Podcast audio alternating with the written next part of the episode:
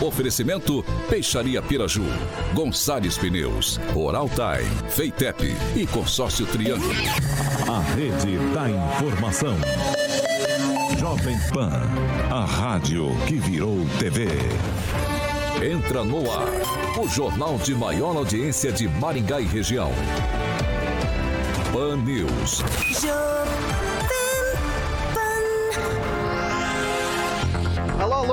boa noite a você que nos acompanha aqui pela Rádio Jovem Pan Maringá da Eu 101.3. Sempre um prazer ter sua companhia aqui com a gente. A gente segue junto até às 7 da noite com a bancada mais bonita, competente e reverente do Rádio Maringaense. Você é o nosso convidado para participar conosco pelas mídias sociais, tanto pelo YouTube quanto pelo Facebook. Facinho, facinho, pega lá na barrinha de buscas dessas duas mídias, coloca Jovem Pan Maringá e você já vai encontrar nosso ícone, nossa thumbnail. É só clicar e você já vai poder comentar no nosso chat tranquilamente, colocar sua crítica, seu elogio, sua sugestão de pauta, enfim, espaço sempre aberto, espaço democrático aqui na Jovem Pan Maringá. Hoje, segunda-feira, dia 7 de março de 2022. Você é nosso convidado também para participar pela, pelo nosso WhatsApp. Ah, Vitor, tô com uma sugestão de pauta aqui um pouco, uma denúncia um pouco mais grave, com uma sugestão de pauta um pouco mais complicadinha, manda pra gente ali, ó. 449-9909-1013. Repetindo, 449-9909-1013. Você pode mandar pra gente, que a gente vai apurar com o maior carinho do mundo e trazer essa pauta pra discussão na nossa bancada. Ah, Vitor, mas eu não quero me, me esconder, eu quero falar tudo, peito aberto, quero entrar aí no ar e falar com vocês. Tranquilo também dá 44 2101 0008. Vê o tema que a gente está conversando. Você quer conversar com a gente? Facinho, facinho, 44 2101 0008. Você vai poder comentar aqui junto da gente com a bancada mais bonita, competente e reverente do Rádio Maringaense. A quem já saúdo de início, Ângelo Rigon, boa noite. Boa noite, tenhamos uma boa semana, destacando que hoje é véspera do Dia Internacional da Mulher, que foi a coisa mais bonita que Deus já fez. Eduardo Lanza, boa noite. Boa noite, boa noite a todos os ouvintes da Jovem Pan. Coragem. Hoje é segunda-feira, como diria Chico Pinheiro. Coragem, coragem. E aí, Celestino? Boa noite. Boa noite, Vitor. Hoje é o 66º dia das meditações diárias, mas eu queria ler a meditação de ontem, que tem muito a ver com a pauta de hoje. Amigos em tempos de crise. Abre aspas. A amizade nasce do encontro de pessoas com caráter, com compromisso íntegro, ânimo firme e sensibilidade. Entre amigos não há espaço para mentira, covardia, moralismo, legalismo e egocentrismo. Henri Viana, francês, muito boa noite. Boa noite, boa noite a todos que nos ouvem e nos veem. Um abraço, apesar da semana ser aquela semana dos boletos. Semana dos boletos, semana pós-carnaval, tudo cai. Ângelo Rigon reformando o banheiro, tá? deve estar tá uma beleza. Deve estar tá uma beleza, deve estar tá uma beleza. Paulo Vidigal, muito boa noite. Boa noite, Vitor. Boa noite a todos que nos assistem.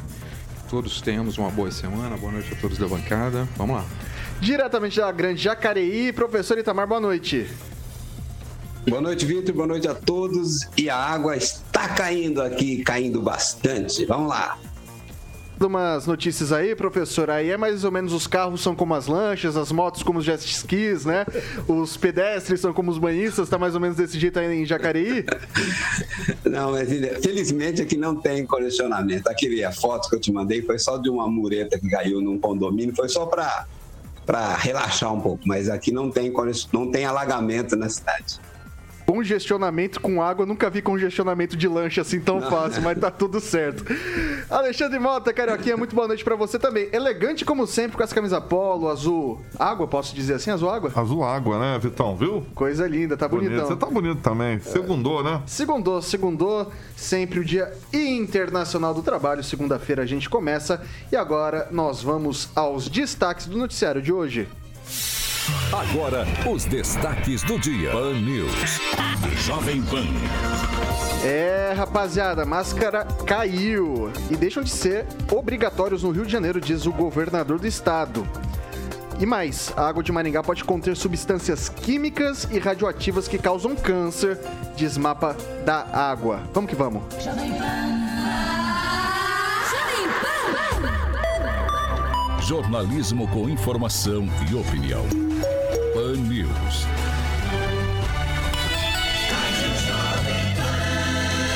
rádio do Brasil.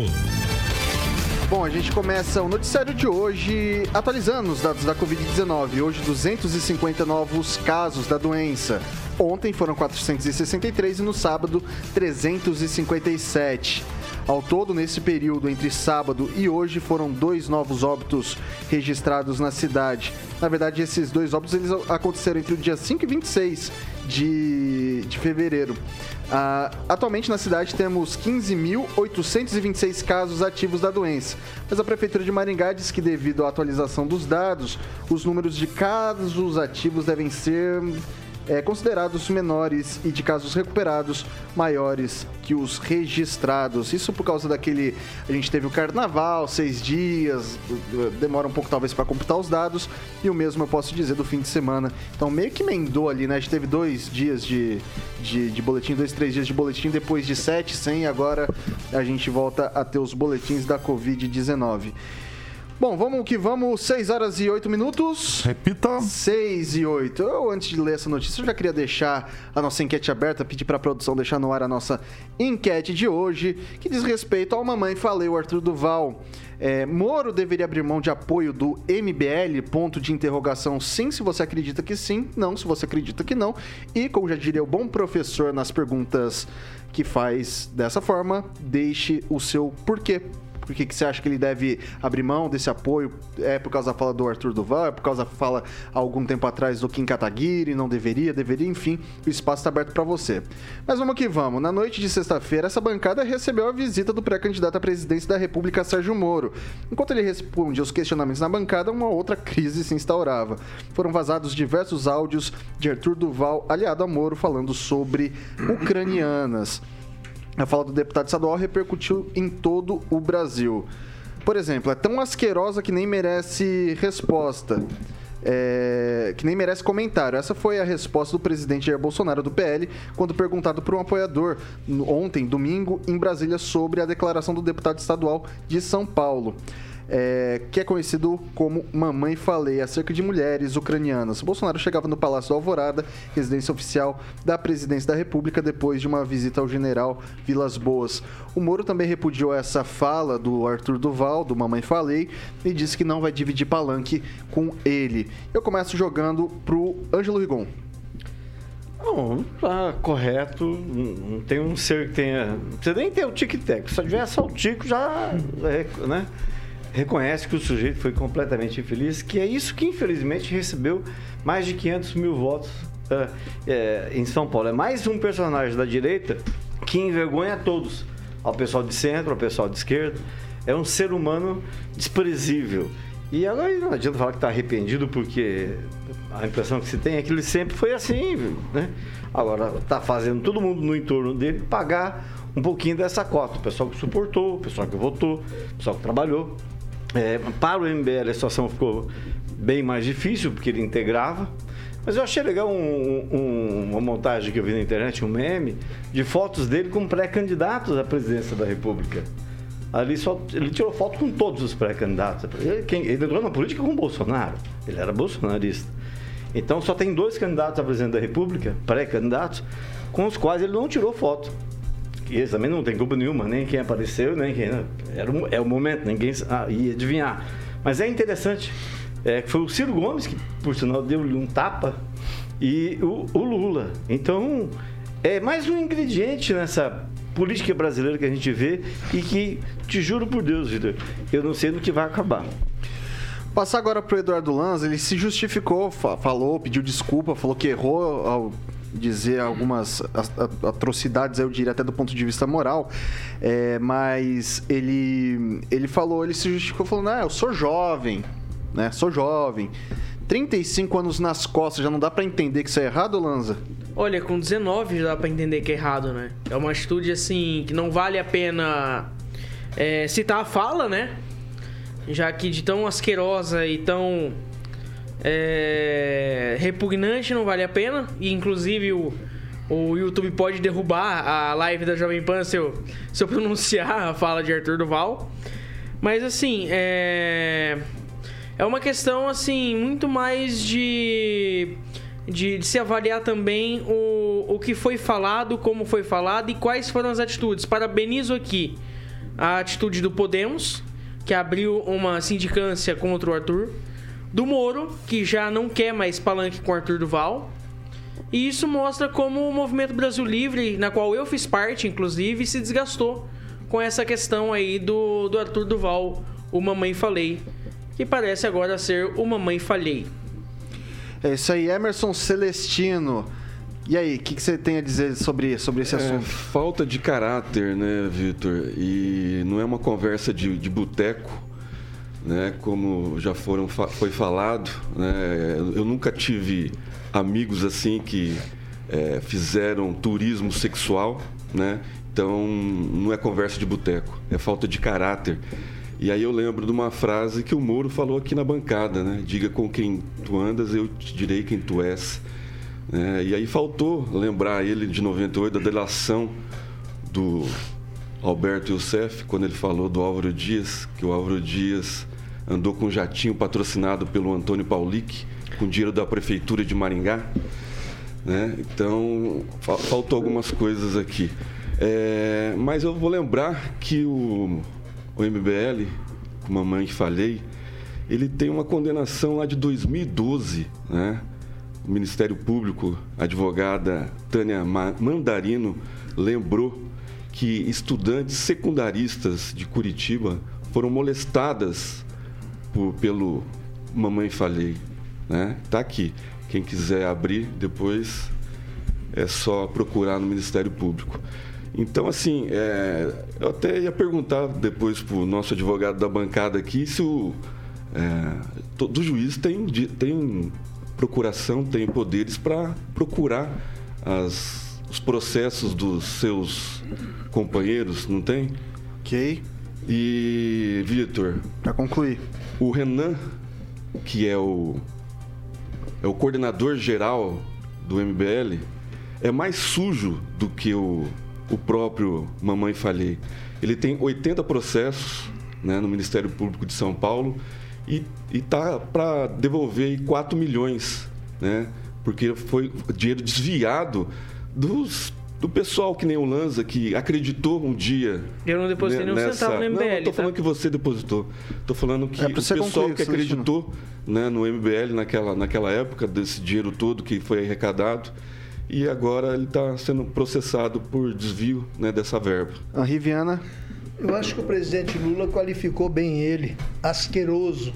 Foi o presidente É. Bolsonaro, acho que também os dois devem ter falado a mesma Eu coisa. falei né? presidente Bolsonaro? Lula.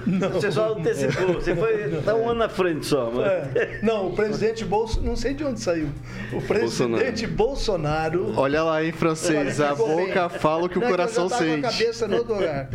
É, qualificou bem, asqueroso. E eu tenho ouvido algumas pessoas que dizem, é, tipo conversa de boteco. Não é conversa de boteco, não. Porque eu conheço boteco, participo de conversa de boteco. Eu não vejo conversa de boteco que tem pessoa asquerosa desse nível de maldade que tem esse sujeito.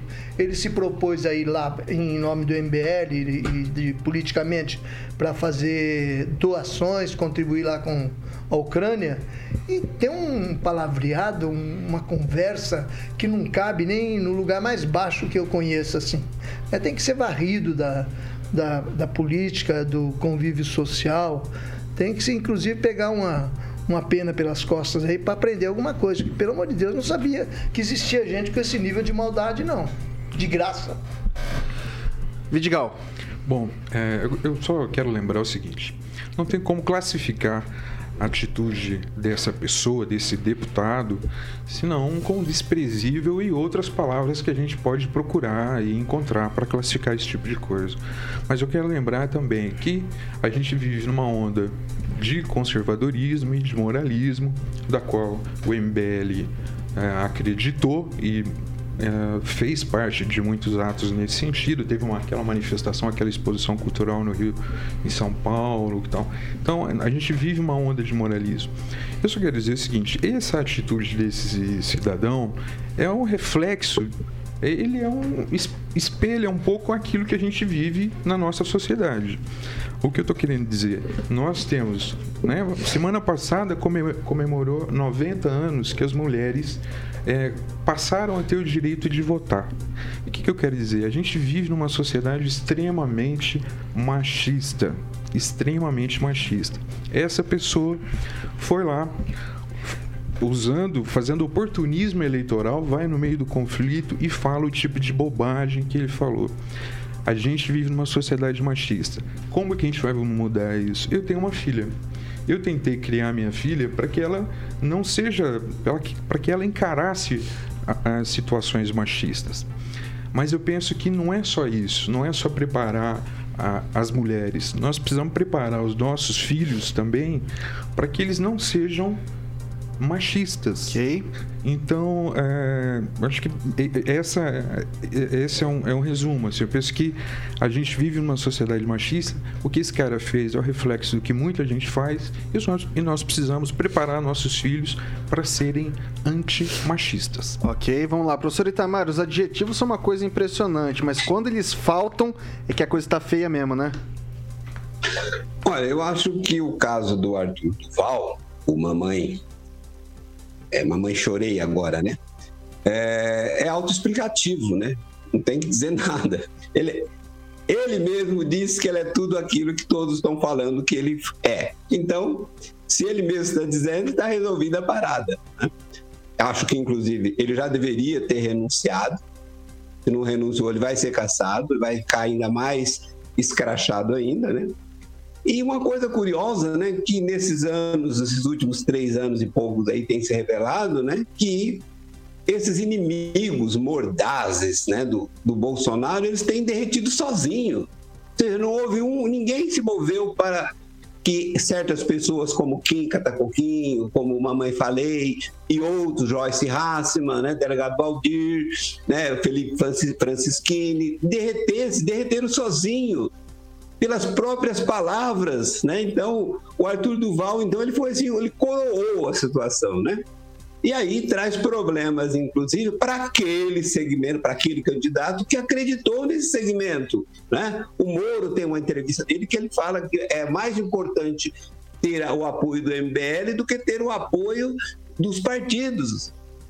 É uma de ingenuidade, né? Porque quem conviveu, chegou perto desse é, pessoal do MBL percebeu, eu já fui em congresso do MBL, né?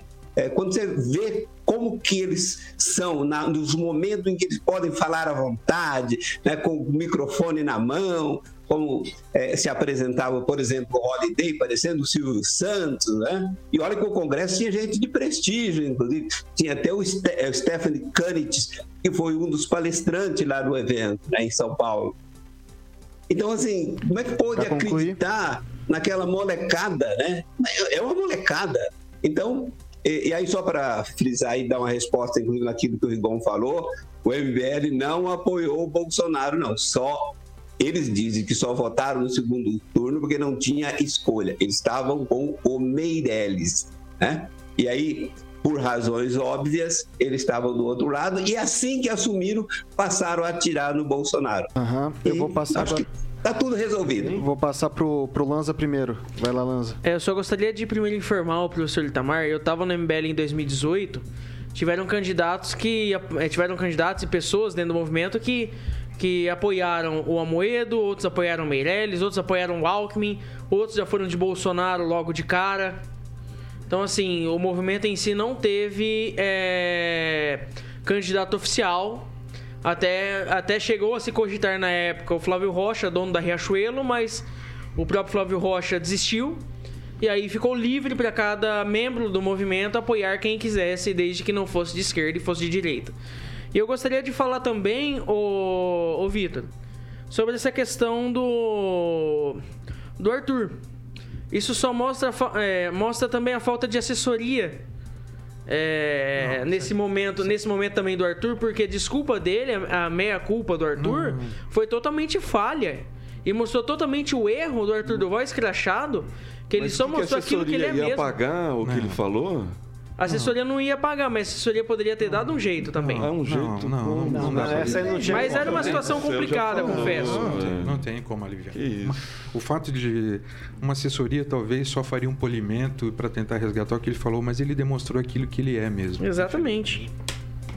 É isso aí, 6 horas e 22 minutos. Repita. 6 e 22.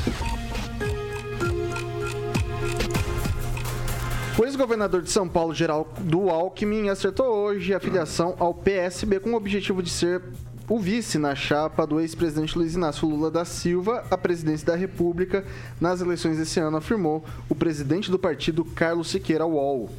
Segundo Siqueira, o acordo foi fechado em reunião com ambos pela manhã, que contou também com a presença do ex-governador de São Paulo, Márcio França, do prefeito de Recife, João Campos, do PSB também, e do presidente do Diretório Paulista, Jonas Donizete.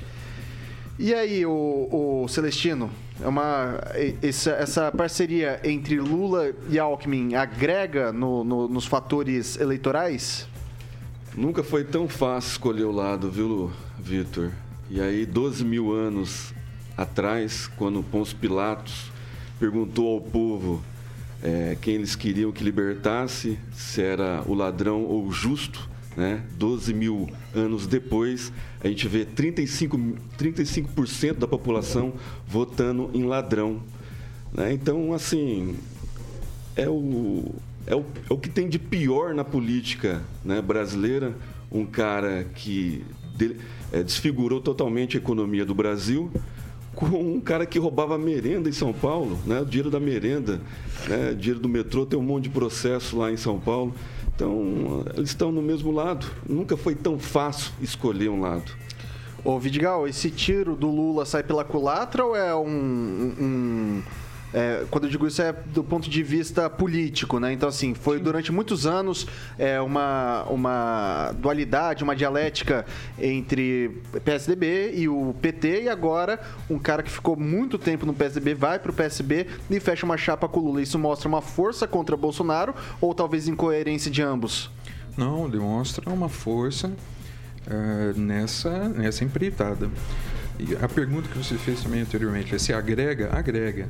Primeiro, assim, na- não, não tem como. Há uma, uma certa ala dentro da esquerda, dentro, dentro do próprio PT, que vê isso com. que vê essa, ah, o Alckmin como vice do Lula como restrições. Há outros que não vê isso como uma restrição, há vê- tem pessoas que vê isso como positivo. Veja, se a- a- o objetivo dessa candidatura é, é, se tornar forte a ponto de derrotar, de tirar o, a- a- nas eleições o atual presidente, isso é importante. Porque você vê que são ah, que historicamente sempre estiveram de lados opostos. Mas em determinadas situações, é, eu já lembrei aqui aquela história do Luiz Carlos Prestes, por exemplo, entre outras. Mas em determinadas situações, as, alian- as alianças fazem parte da política. Então, o que, que acontece? Cada, lá no PSDB, o Alckmin, como pessoa, vai continuar tendo seus pensamentos divergentes, tendo suas diferenças, mas eles veem que o objetivo em comum para eles, na- pelo menos pelo que a gente acompanha, é o quê? É ganhar a eleição e fazer com que o presidente saia. Então eu não vejo, não vejo como um, um mal maior, muito pelo contrário. E vejo que, para mim, o pior presidente que esse país já teve, especialmente depois da reabertura em, eh, no final da ditadura, na última ditadura de 64, especialmente o pior presidente que esse país já teve depois da ditadura é esse presidente que está aí. Vamos lá, o Rigon, a gente já teve alguns casos, por exemplo, nas últimas eleições, o Ciro Gomes ele fechou uma chapa com a Cátia Abreu, que é tradicionalmente ruralista, e isso não agradou muito o eleitorado principal do Ciro Gomes, e aquele pessoal que era que não era centro-esquerda, era mais puxado para a esquerda, isso deu alguns dissidentes, né? Houve ruídos. Lula corre o mesmo risco? Olha, é normal que quando se juntam, é, embora esse seja o objetivo da política, que é provocar a paz, né? o entendimento, mas é óbvio que vai, perde alguma coisa, mas né, tudo, tudo você tem que colocar numa balança. E hoje a, o Alckmin é, representa muito, muito na campanha de, um, de, um, de uma pessoa como o Lula. Mas mais contente que o Lula e o próprio Alckmin, que está abandonando um projeto que já era considerado vitorioso em São Paulo, é, quem deve estar muito contente é o Centrão. Porque você veja só, é, em especial o maningaense, eu tenho que referir ao meu quintal. Não adianta eu falar de Londrina, né? Então, em 2006, o Ricardo Barros apoiou o Alckmin. Houve, houve um comício aqui em frente à catedral. Ele apoiou o Alckmin. Em 2007, ele já era vice-líder do Lula. Então, tem gente que o resultado, qualquer que seja o resultado, vai se entender. E esse pessoal normalmente é do centrão. E eles acabam se acertando. Lanza, Olha, eu só tô pra dizer pra vocês uma frase do Enéas que nunca foi tão atual. É falsa a briga entre eles. Em 2006, eu me lembro muito bem o, o Alckmin chamando o Lula nos debates, tanto da, da Bandeirantes, quanto do SBT, quanto da Globo, de ladrão, de mensaleiro, dentre outras outras palavras, e hoje está se aliando esse, como diria o Alckmin, ladrão e mensaleiro. Luiz Inácio Lula da Silva. Isso só mostra a hipocrisia de Geraldo Alckmin, que, que provavelmente iria disputar o Senado pelo PSDB, já que o PSDB em São Paulo decidiu pelo Rodrigo Garcia como pré-candidato, e para presidente da República o João Dória. E o Geraldo Alckmin querendo, é, parece por motivo de ego, não sei, querendo disputar uma eleição presidencial mais uma vez, que seria a terceira, já poderia pedir música no Fantástico, a terceira e possivelmente a terceira com derrota decidiu sair do PSDB e ir pro PSB e forçar uma coligação com o Lula. É a dupla perfeita. passar pro francês agora. É, sem expectativa, sem liderança, apesar de todo o currículo de mandatos que ele já teve, o Alckmin comete a extrema. um suicídio político ele cometeu aí. A não ser que seja vencedor, mas ele tá- está cometendo um suicídio político.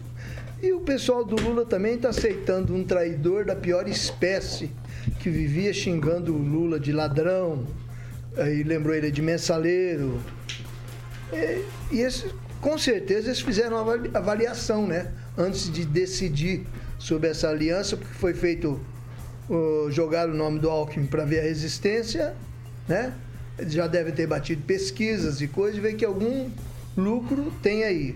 Mas eu acho que isso no fim aí vai depor contra a chapa, inclusive do próprio Lula, né? Porque ele traz um sujeito que não tem o perfil e que era inimigo e, e que está mostrando apenas um mero escalador político, né?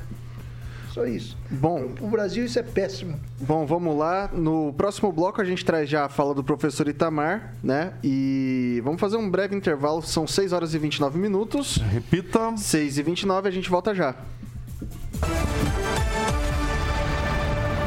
Fan News. Oferecimento.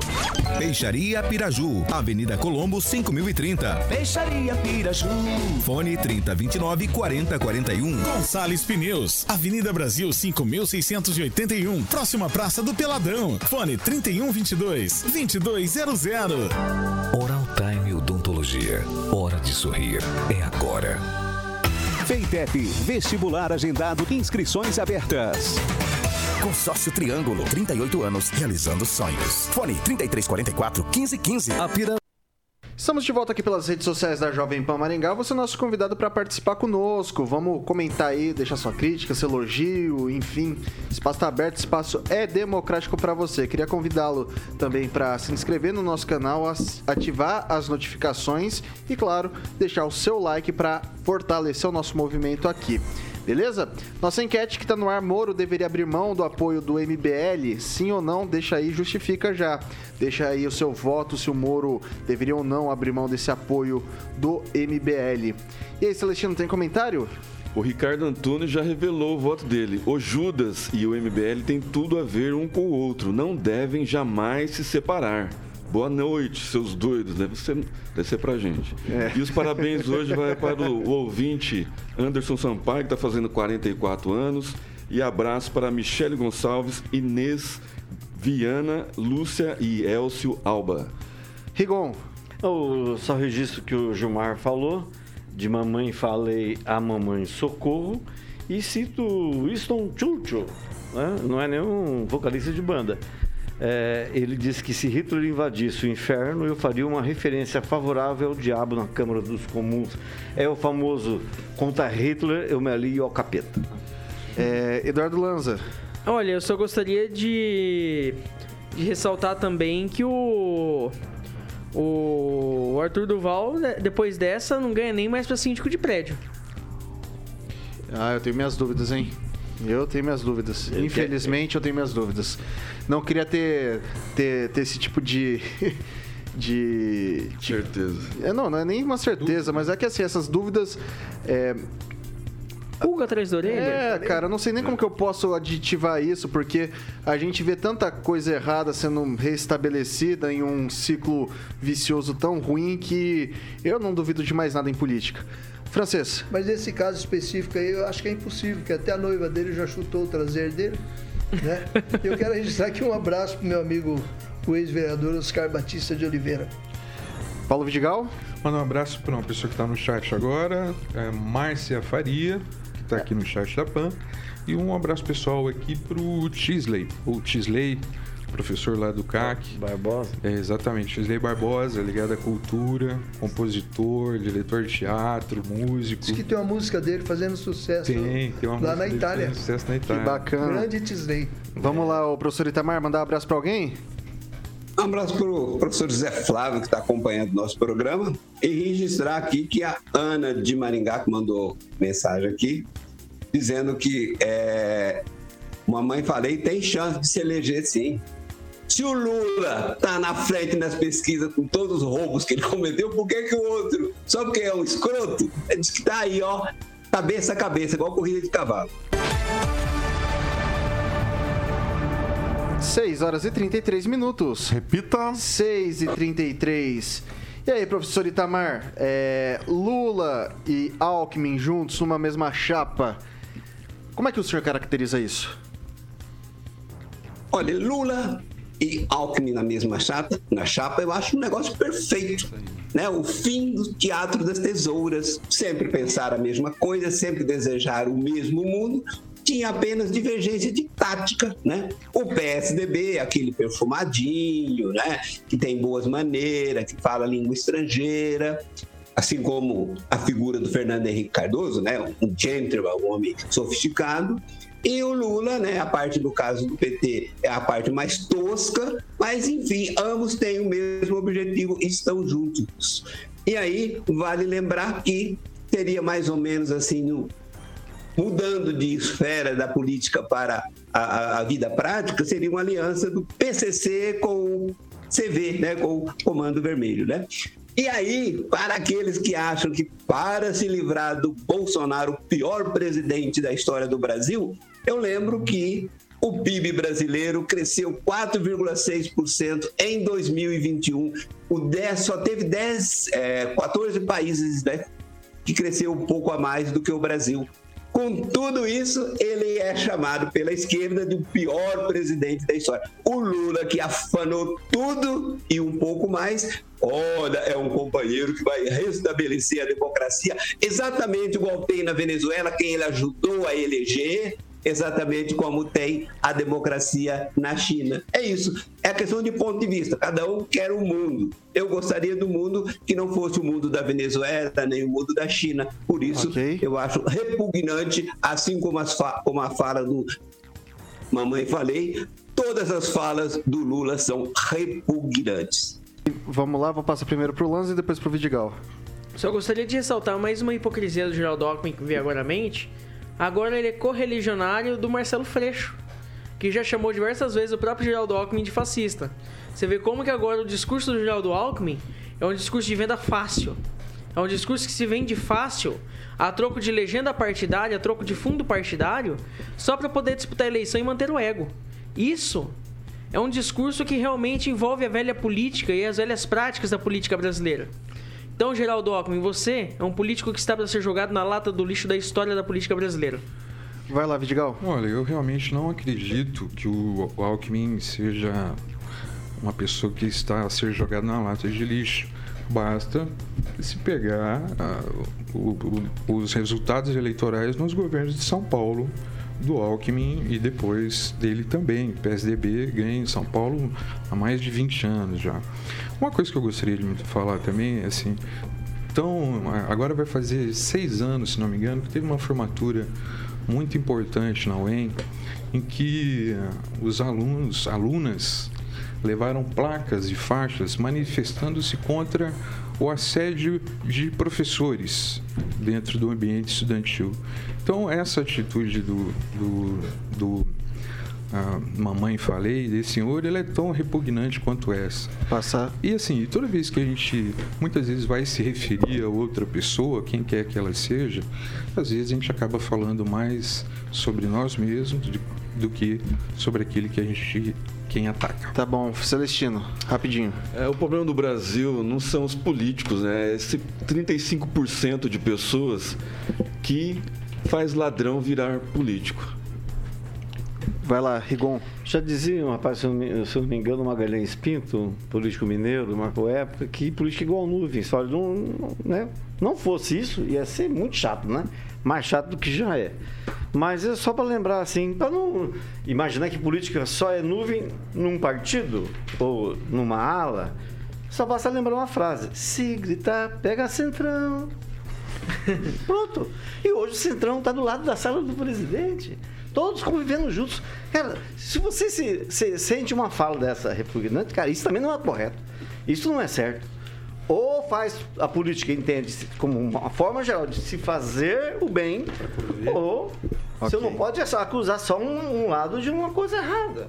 Ok, vamos lá, 6 horas e 38 minutos. Repita. 6 e 38. Para encerrar o noticiário nacional, é, cariocas não precisam mais usar máscaras em qualquer lugar. Uma edição extra do Diário Oficial publicada na tarde dessa segunda-feira, dia 7, traz um decreto do prefeito Eduardo Paes, do PSD, com. É, o fim da obrigatoriedade. Paes explicou que cumpriu a determinação do comitê científico que se reuniu nessa manhã e, diante do melhor cenário epidemiológico na pandemia, decidiu pelo afrouxamento. O Rio é a primeira capital do país a fazê-lo. E aí, francês? É, com certeza ele está baseado em, em, em, dados técnicos, né? Nada mais justo se ah, lá o pessoal está liberado e não precisa andar sufocado com, com máscara num lugar paradisíaco como o Rio de Janeiro. Ótimo. Espero que os outros outros lugares da horda do Brasil e também do interior nós tenhamos essa liberação aí, porque eu vejo aqui o meu amigo aí, o Ângelo Igon, parecendo um cavaleiro negro, nunca tira máscara, cuidado. Vamos liberar, inclusive, para ele, né? Não, mas né, deixa eu me uhum. defender. É que eu tenho problema cardíaco. Eu sei. Prefiro não correr uhum. risco, né? Então... Tá, tá, tá correto. Passar pro, pro Celestino. Então, é o carnaval da hipocrisia, né? Ele liberou as máscaras, evidentemente, porque o carnaval está aí, né? Os desfiles, os ensaios, né? O pessoal da arquibancada vai ter que usar máscara ou não, né? E o pessoal que vai desfilar já, já foi falado que não vai precisar usar máscara. Mas eu sempre fui contra né, esse tipo de, de máscara, ainda mais quando você está sozinho no carro, as pessoas usando. Colocaram tanto terrorismo nas pessoas, as pessoas estão assustadas até hoje. Né? Então você vê casal dentro do carro usando máscara. Não faz sentido, né? não estão dormindo junto. Você vê o pessoal caminhando no Parque do Engar. Né, usando máscara, sozinho, um calor como o francês citou aqui do Rio de Janeiro. Então, assim, tem coisas que não tem muita lógica. Né? Então, tomara que os outros prefeitos também tomem essa atitude que, se não é louvável, é hipócrita. O Rigon, é, o prefeito do Rio de Janeiro é do PSD, tal qual nosso prefeito daqui de Maringá. O prefeito do Rio de Janeiro é, também da Frente Nacional dos Prefeitos. Divide a mesma mesa diretora que o prefeito Ulisses Maia atua como segundo secretário nessa instituição, nessa entidade. É, Acho que isso tem algum impacto na, numa tomada eventual tomada de decisão aqui na cidade? Não, eu acredito que não. Não foi uma decisão da entidade. Cada cidade tem seu, sua situação. Se ele tomou essa decisão, ele, ele tomou ela em conjunto ou depois da opinião de quem realmente é do ramo. Mas é, é o teu negócio, você vai ver e, e vai ser uma espécie de laboratório para gente do resto do Brasil. Vamos ver o que vai acontecer. Ninguém pode falar que ah, tá certo, não sabe? Sabe por quê? Porque o que mudou o panorama da, da, da Covid foi a vacina. É graças a ela que hoje estão começando a liberar a máscara, né? E teve gente que eh, foi esse tempo todo contra. E a gente não pode esquecer que uma doença grave dessa, é, lembra aquele estudo da, da, da Só, Nature? só um dado, Rigon, só para complementar a tua fala, 55% da, da população do Rio de Janeiro só até agora tomou a terceira dose. Então, assim, quem tomou a segunda dose já não está com a imunidade, né? Então, ele está liberando a máscara por conta e risco. Por isso que eu falei que a, que a gente tem que esperar. Vamos ver o que vai acontecer. É um laboratório. Só fazer uma observação.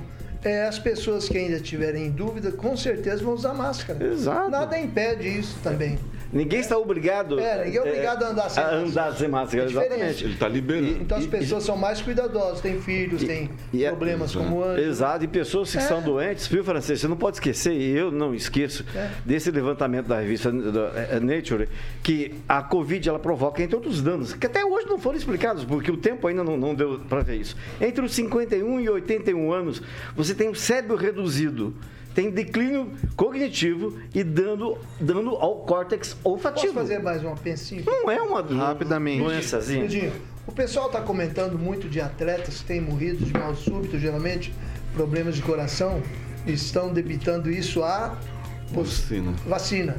Aí eu estive lendo alguns estudos e diz o seguinte: na verdade, não seria vacina, seria consequência do Covid, que também causa alguns danos no coração. Então as pessoas dizem que é vacina, mas na verdade seria consequência do Covid, mas aprovar ainda, né? Vamos lá, professor Itamar.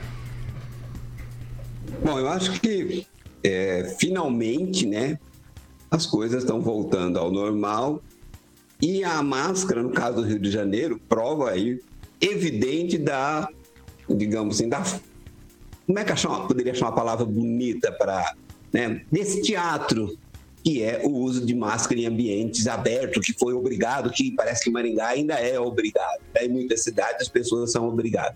Eu acho que cada um deve usar máscara sempre que se sentir necessário.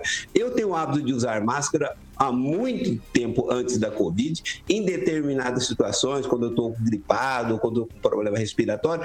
Isso, eu acho que eu vou continuar usando máscara em determinados locais. Agora, essa obrigação que foi imposta foi, na verdade, um teste, né?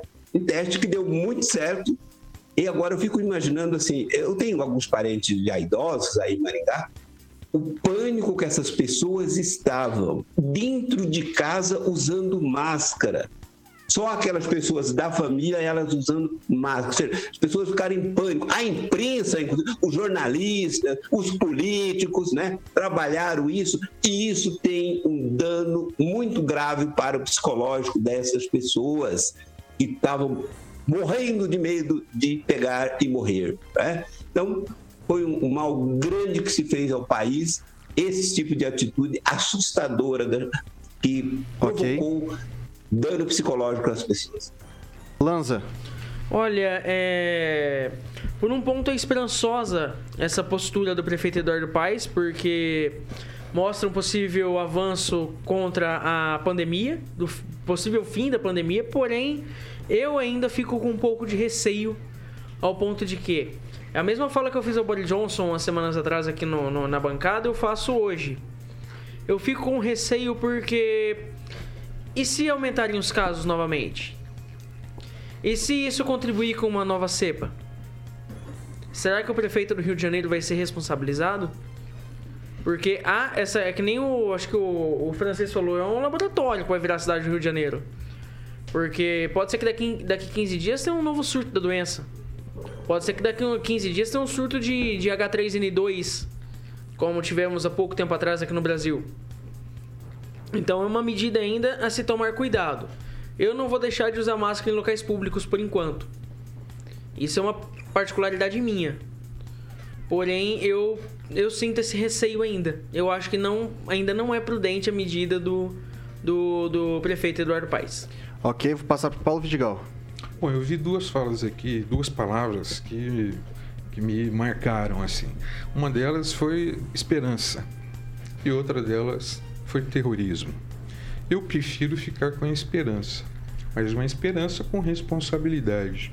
Se o prefeito, todos nós, né, queremos que isso passe logo, que a gente não precise usar máscara mais.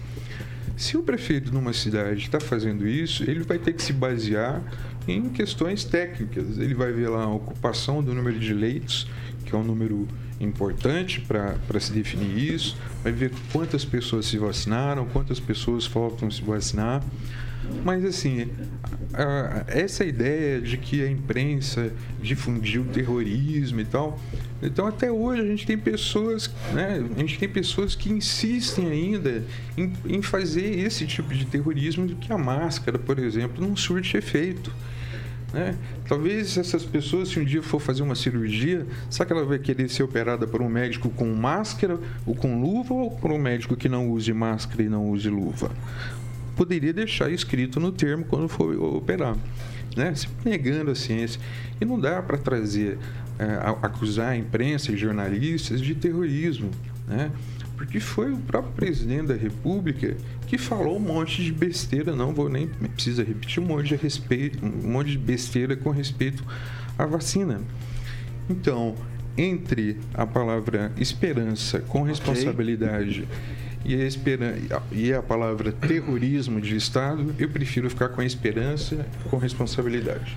O, o, o Vitor, é, se permite uma ponte. Rapidinho. Eu só gostaria de falar assim: essa questão do terrorismo, em partes, eu até entendo o argumento, o, o Paulo Vidigal. Por conta do seguinte: teve, teve canais de imprensa que criaram assim, falaram do, do, do, vírus ao ponto de criar um telejornal chamado Coronavírus Diário assim, um telejornal que ocupou durante toda a manhã a grade de uma emissora de televisão durante meses. Então, assim, nesse ponto eu acho que a imprensa cumpriu a sua parte muito bem em divulgar, em incentivar, em, em alertar sobre os riscos, porém eu acho que a imprensa também acabou dando uma exagerada gigante ao ponto de criar um telejornal chamado Coronavírus. Ok, 6 horas e 48 minutos. Repita. 6 e 48. Bom, agora a gente gira para o noticiário local das cidades. E um levantamento realizado pelo Mapa da Água, que avaliou a qualidade de água de todas as cidades do Brasil, identificou em Maringá substâncias com maiores riscos de gerar doenças crônicas como câncer. O risco apontado para a cidade é o pior entre as três classificações.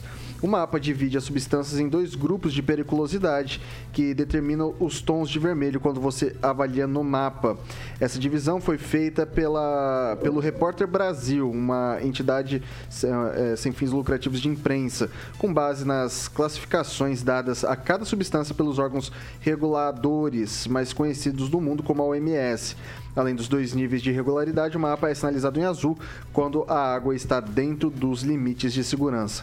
Daí a Sanepar emitiu uma nota para a gente falando que atende rigorosamente os requisitos estabelecidos no anexo 20 da portaria de, consolidação número 5 de 2017 do Ministério da Saúde, alterada pela portaria 8821 é, e portaria 2472-21, parâmetros que podem causar riscos à saúde de, é, e à frequência de amostragem para o monitoramento da qualidade da água, desde a captação até o ponto de consumo da população, disse a nota emitida pela Sanepar.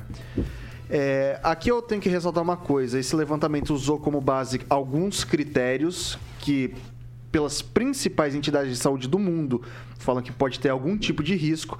E daí a Sanepar fala que está seguindo toda a norma técnica. Então, assim, a palavra de um levantamento que cruzou dados com a fala da, da, da Sanepar alicerçada em parâmetros jurídicos, não necessariamente única e exclusivamente de saúde. E aí, Rigon?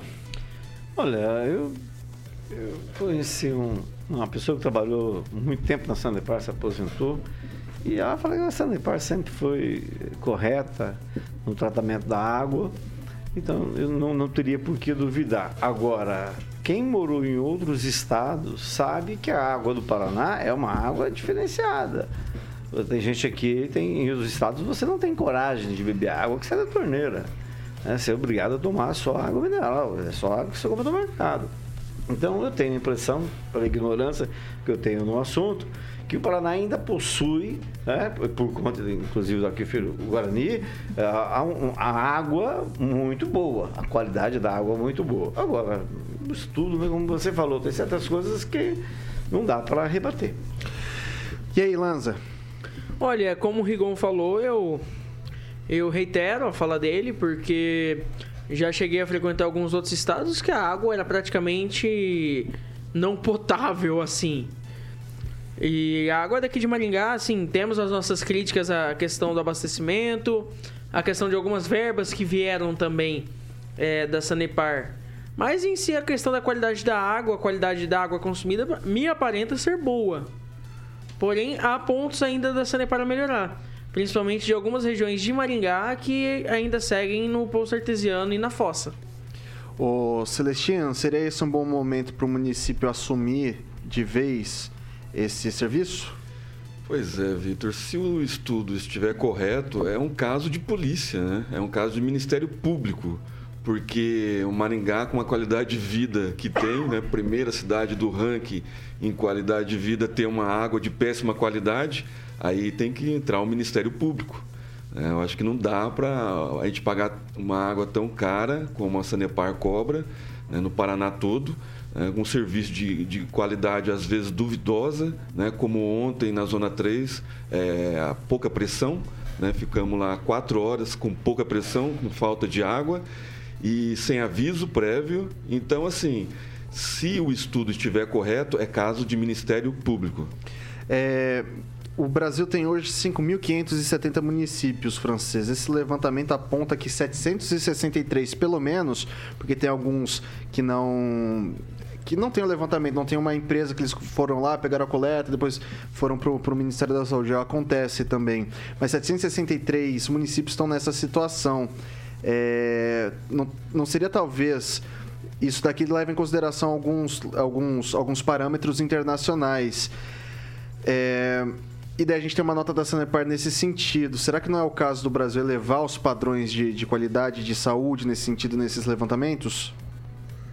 Não será o caso, né? É obrigação de, de formar alguma coisa aí, um, um estudo nacional para definir parâmetros e exigir isso. Agora, cá entre nós, é, vamos raciocinar sob lógica. Se a água de Maringá, de Maringá é tão boa, por que colocam tão cloro, tanto cloro a ponto de torná-la interagável? É? A água de Maringá é boa, mas por que tem tanto cloro? Alguém toma água direto da torneira, só que não pode comprar água de galão mesmo, entendeu? Mas tem outra coisa.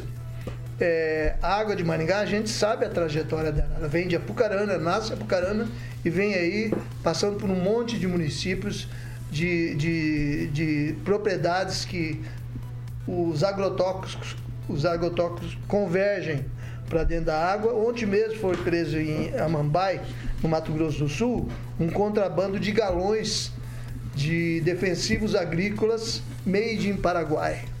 Eles vendem aqui muito mais barato, o pessoal bota aí na, nas propriedades, vem enxurrada, joga dentro do pirapó. Quanto mais chove, pior fica a água do pirapó, porque vem muito, muito, muito desses defensivos, chamados defensivos agrícolas, que eles têm um monte de nome aí, né?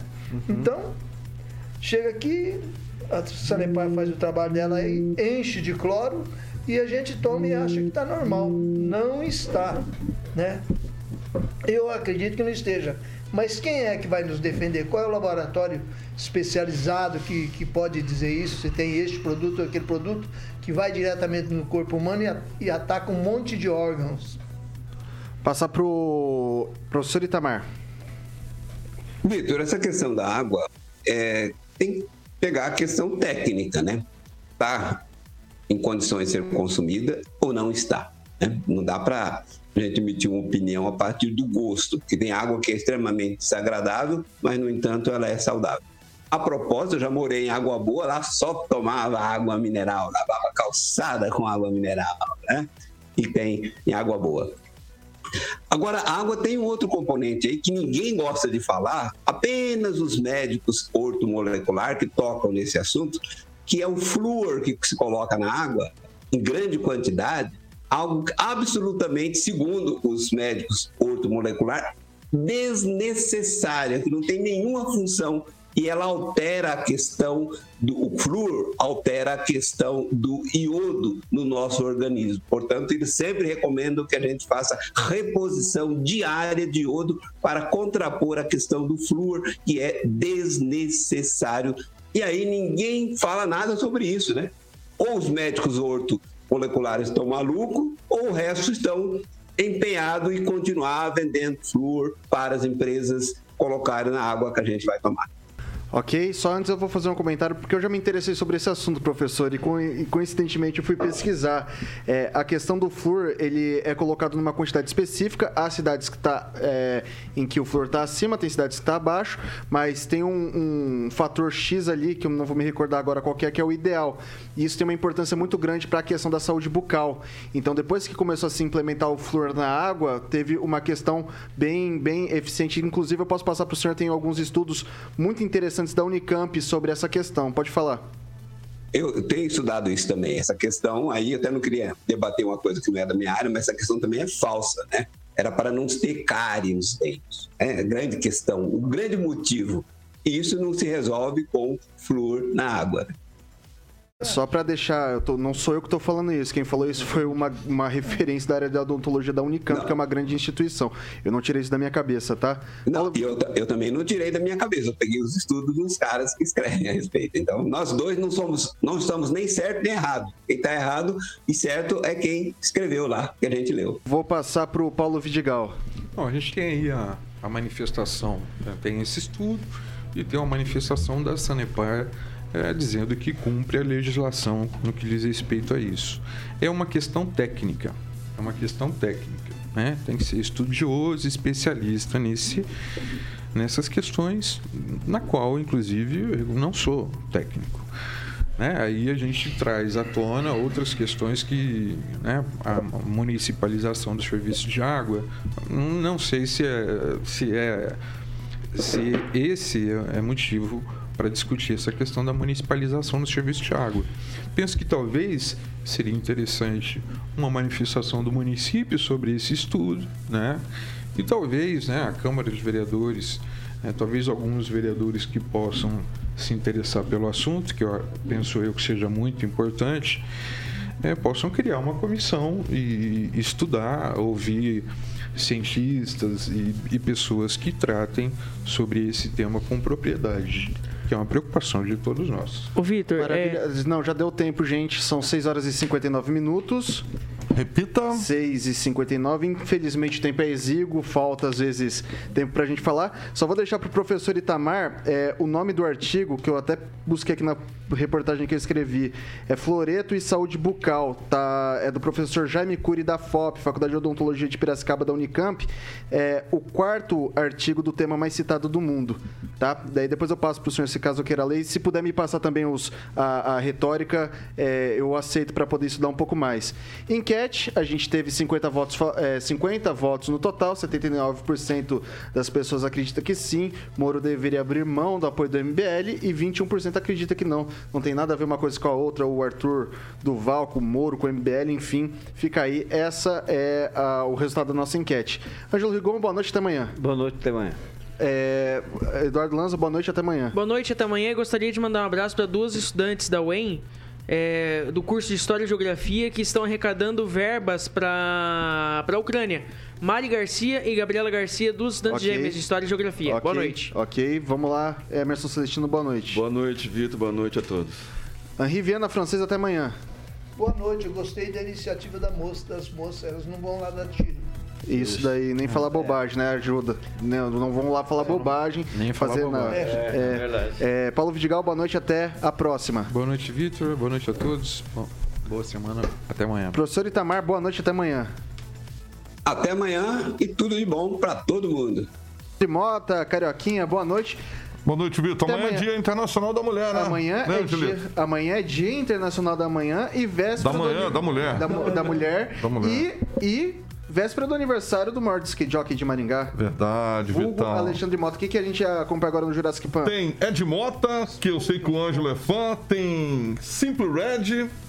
M-People e muito mais. Isso no primeiro bloco. No segundo bloco tem Pet Shop Boys, Cidade Negra e The Smiths. É isso daí. Amanhã às 7 da manhã tem Paulo Caetano e toda a trupe. Depois repetir com a gente às 18 horas. Vitor Faria, Ângelo Rigon, Lanza, Celestino, Francês, Itamar, Vidigal, todo mundo. E é isso aí, gente. Acabou segunda-feira. Jovem Pan Maringá, a rádio que virou TV tem cobertura e alcance para 4 milhões de ouvintes. Muita força.